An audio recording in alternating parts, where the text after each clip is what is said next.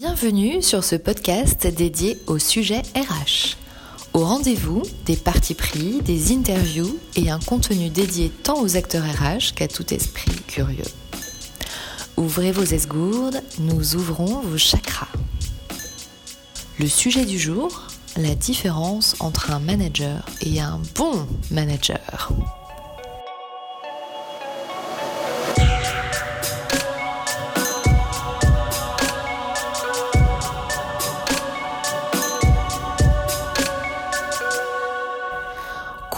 Les managers superstars Et si la meilleure leçon de management du moment venait d'une télé-réalité américaine visant à élire la superstar drag queen?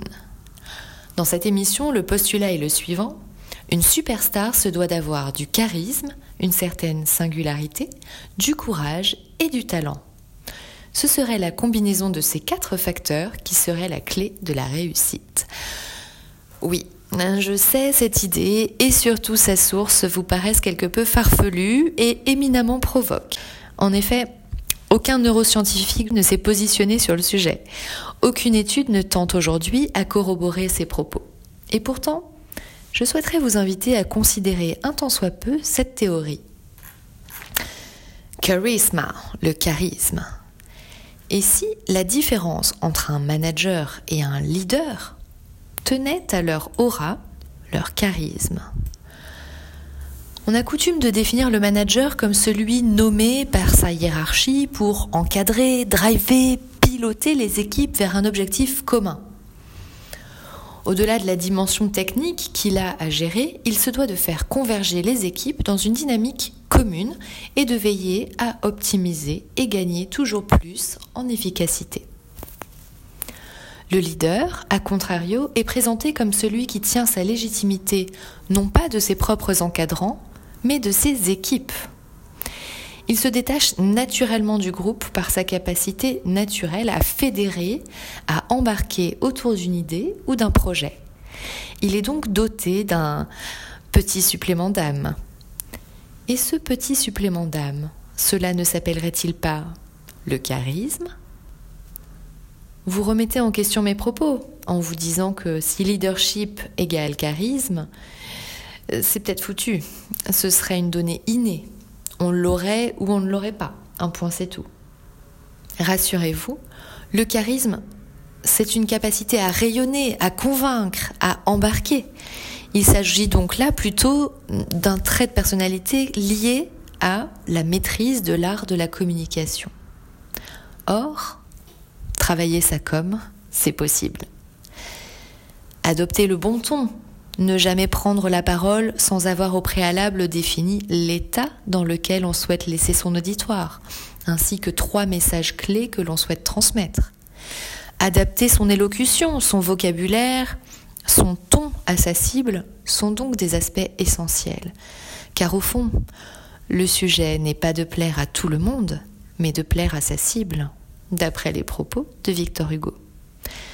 Par sa capacité à s'adapter à son auditoire, à s'assurer de la bonne compréhension de ce dernier, la personne charismatique sait inspirer confiance et entraîner les autres dans son sillage.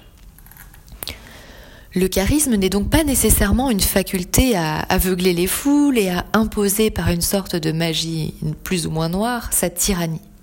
Cela requiert bien en matière de management, une grande empathie ainsi qu'une forte capacité d'adaptation. Uniqueness. On parle ici de singularité et d'affirmation de soi. Quelqu'un mal à l'aise dans sa position de manager, jouant de codes qu'il maîtrise mal et essayant de se mettre dans un costume qui n'est pas le sien, peut-il être un bon manager? Pas vraiment repensez aux meilleurs managers que vous ayez rencontrés dans votre parcours professionnel. Qu'avait-il de particulier? Était-il parfait et savait déjà tout sur tout? Ou, au contraire, savaient-ils partager leurs propres valeurs, parfois leurs failles, voire leurs peurs? En 2015, Google a mené une grande étude pour essayer de mieux comprendre les critères qui menaient à la surperformance au sein de ses équipes. Pour Google, une équipe efficace et surperformante remplit les trois critères suivants. Il s'agit d'une équipe dans laquelle les membres se sentent en sécurité. En deux, il s'agit d'une équipe dans laquelle les membres n'ont pas peur de prendre des risques. Et enfin, c'est une équipe dans laquelle on peut se montrer vulnérable les uns par rapport aux autres. C'est d'ailleurs cette vulnérabilité qui serait, selon Google toujours, la première clé de réussite d'une équipe qui surperforme. Comment oser prendre des risques si votre propre manager n'en prend pas lui-même? C'est impossible. C'est pourquoi il est essentiel que lui aussi soit dans cette ouverture, cette authenticité et cette capacité à communiquer sur ses failles. Il doit être disposé à apprendre de ses propres erreurs et à ne pas s'en cacher. Mais l'affirmation de soi, c'est également bien se connaître. L'intemporel Connais-toi toi-même de Socrate. Bien se connaître en tant que manager, c'est savoir identifier ses moteurs, ses talents, ses passions, ses émotions et avoir une vision assez claire de la perception qu'ont les autres de nous. Travailler son intelligence émotionnelle, puisqu'il s'agit là d'intelligence émotionnelle, est donc une priorité si l'on entend performer en tant que manager.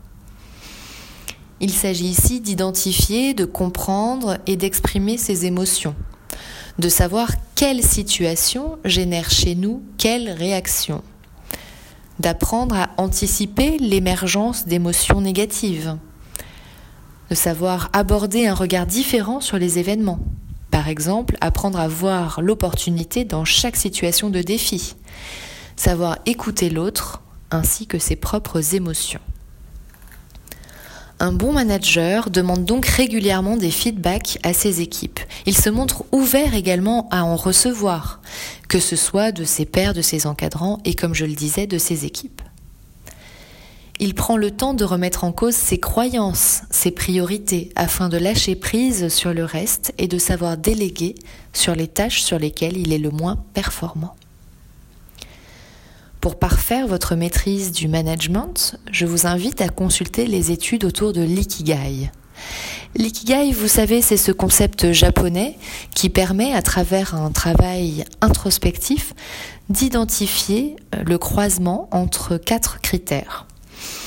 Ce que l'on aime dans la vie, ce en quoi l'on est bon, de quoi le monde a besoin, et pourquoi peut-on être payé.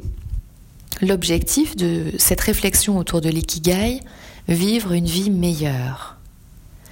Il est à noter que l'ikigai évolue tout au long de notre vie. Je vous invite donc à procéder à cette introspection dès maintenant. Nerve. Le sang-froid, l'audace, ou plutôt le courage, sont des qualités essentielles d'un manager de talent. En effet, sans courage, point de salut un manager qui assume ses choix, les orientations prises avec conviction et détermination, qui propose par là même une direction et une vraie vision à ses équipes. Un bon manager est audacieux, il ose essayer des choses, il ose de nouvelles méthodes, il ose exprimer et partager à ses équipes les risques qu'il prend lui-même dans une dynamique d'exemplarité.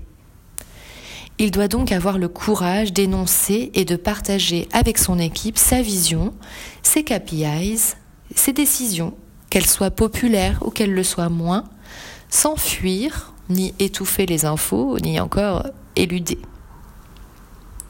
En effet, gagner la confiance de ses équipes, c'est aussi avoir le cran de prendre des décisions et de s'y tenir. Mais le courage managérial ne s'arrête pas là. Il s'agit aussi de savoir porter et protéger ses équipes. C'est donc également savoir intervenir pour défendre ses troupes si cela est nécessaire, voire porter la responsabilité des éventuelles erreurs de ses équipes, sans faillir et si possible avec brio.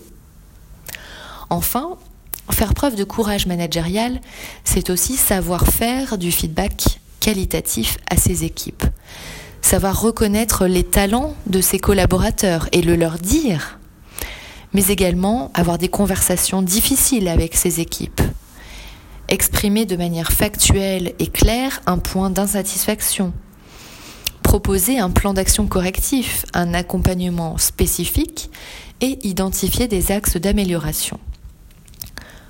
Tout cela sont des compétences qui sont à développer ou à améliorer si l'on souhaite euh, parfaire son style managérial.